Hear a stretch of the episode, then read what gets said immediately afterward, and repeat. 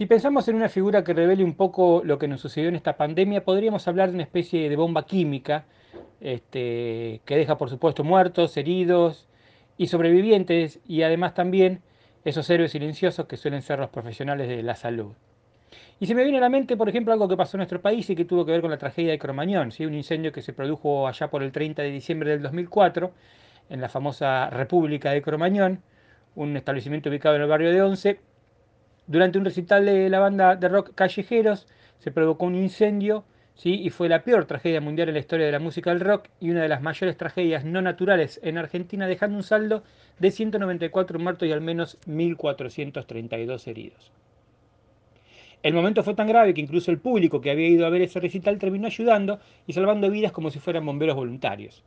Y eso me hace pensar que en algún momento de nuestras vidas todos tenemos la oportunidad de salvar a otro en algo tan lineal como un accidente o un ataque terrorista o en lo cotidiano en el día a día. Fácilmente reflejable esto es en un accionar de médicos y enfermeros y enfermeras, por ejemplo, ¿sí? el sistema de salud en general, donde quienes trabajan día a día y codo a codo, todo el tiempo están en ese límite muy delicado de salvarle la vida a un paciente. ¿Pero acaso no lo hace también el chofer de la línea de colectivos, que va generalmente lleno en horas pico y en grandes ciudades, sobre todo donde el tráfico se hace realmente intolerable?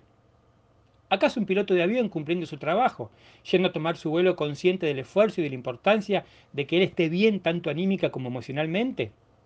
¿Y aquel que decide dedicar su vida a la producción alimentaria no estaría acaso también cumpliendo un rol importante en la alimentación de nuestros peques? Y también entramos en la gran discusión de si efectivamente tuviéramos 10, 20, 30 años de una buena educación, de un docente dedicado a trabajar solo en un cargo y con un salario acorde, ¿no estaríamos acaso salvando a toda una sociedad? Aristóteles hablaba de virtudes y se refería efectivamente a que cada uno de los ciudadanos tenía su virtud. Afirmaba que la felicidad era una actividad de acuerdo a la virtud.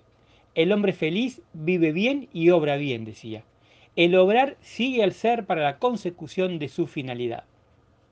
Aun cuando la manera de vivir la vida sea elegible, en tanto que somos seres naturales tenemos una finalidad. Dicha finalidad es la felicidad a través de la trascendencia.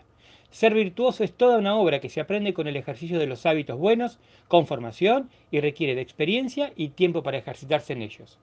Para Aristóteles, el llegar a ser buenos, a ser virtuosos, dependerá de diferentes factores como son la naturaleza, los hábitos y la enseñanza.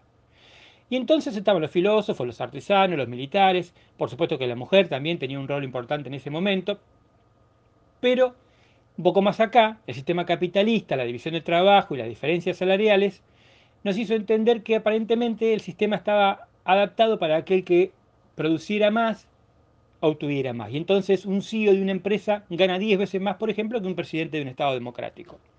Y del mismo modo podemos pensar que en un país donde un salario promedio es de 20 mil pesos por mes, que un personal de salud gane 40, 60 mil, no es algo de lo que alguien podría decir que está mal pago. Y después, por supuesto, está la particularidad, lo que cada uno cree que necesita para vivir, y entonces el esfuerzo, la sobrecarga, etc. Según cómo se lo mire a cada individuo, y ahí es donde me quería detener, porque el sistema de salud en general, pero en Mar del Plata en particular, durante y post pandemia, va a tener que ser este, modificado, repensado.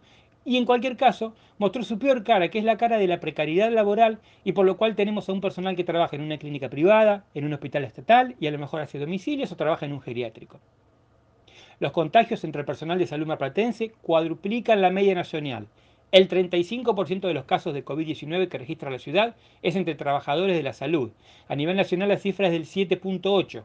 Falta de insumos, multiempleo y un relajamiento entre el personal.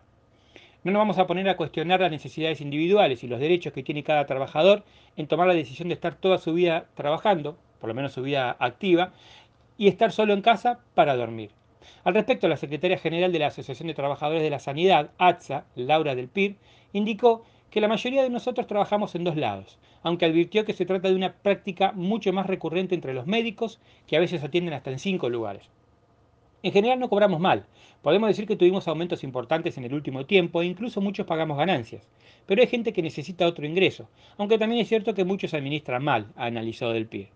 Tampoco vamos a pretender entender a ese médico que de la misma manera sobrecarga su tarea, pero sí podemos preguntarnos por qué no piensan que en su trabajo, que en su cansancio, que en su fatiga, se puede ver afectado un tercero.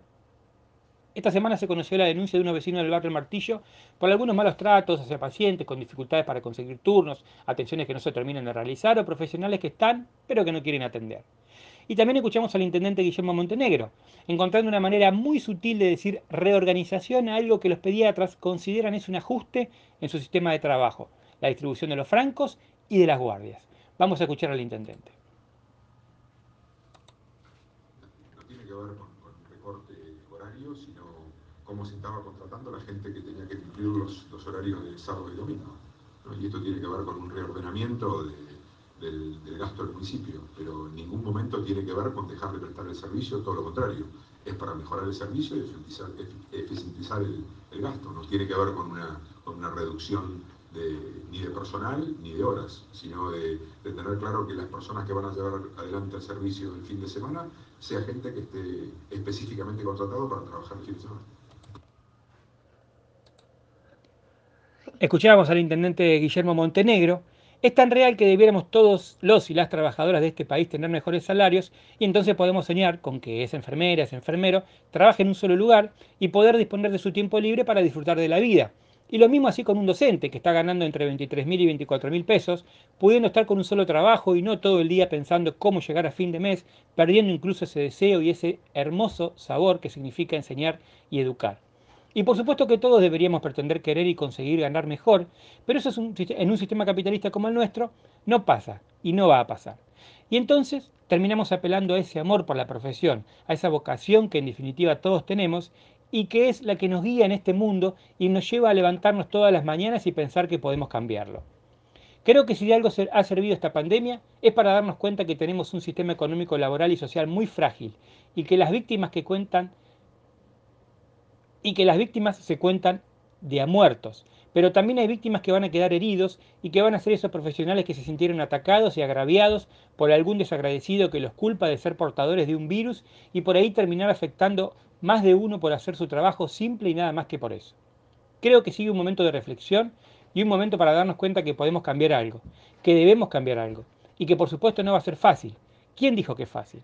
Pero creo que si nos focalizamos y entendemos que es ese granito minúsculo pero con mucho potencial denominado vocación, puede ser lo que nos va a guiar y nos debe guiar cada mañana a pensar que los magros salados obtenidos pero creo que si nos focalizamos y entendemos que en ese granito minúsculo, pero con mucho potencial, la vocación, es lo que nos debe guiar cada mañana, a pesar de los magros salarios obtenidos, porque si somos mejores y hacemos mejores a nuestros compañeros y compañeras, esa acción se transforma en comunidad. Y una comunidad que reacciona es una comunidad solidaria, justa y libre.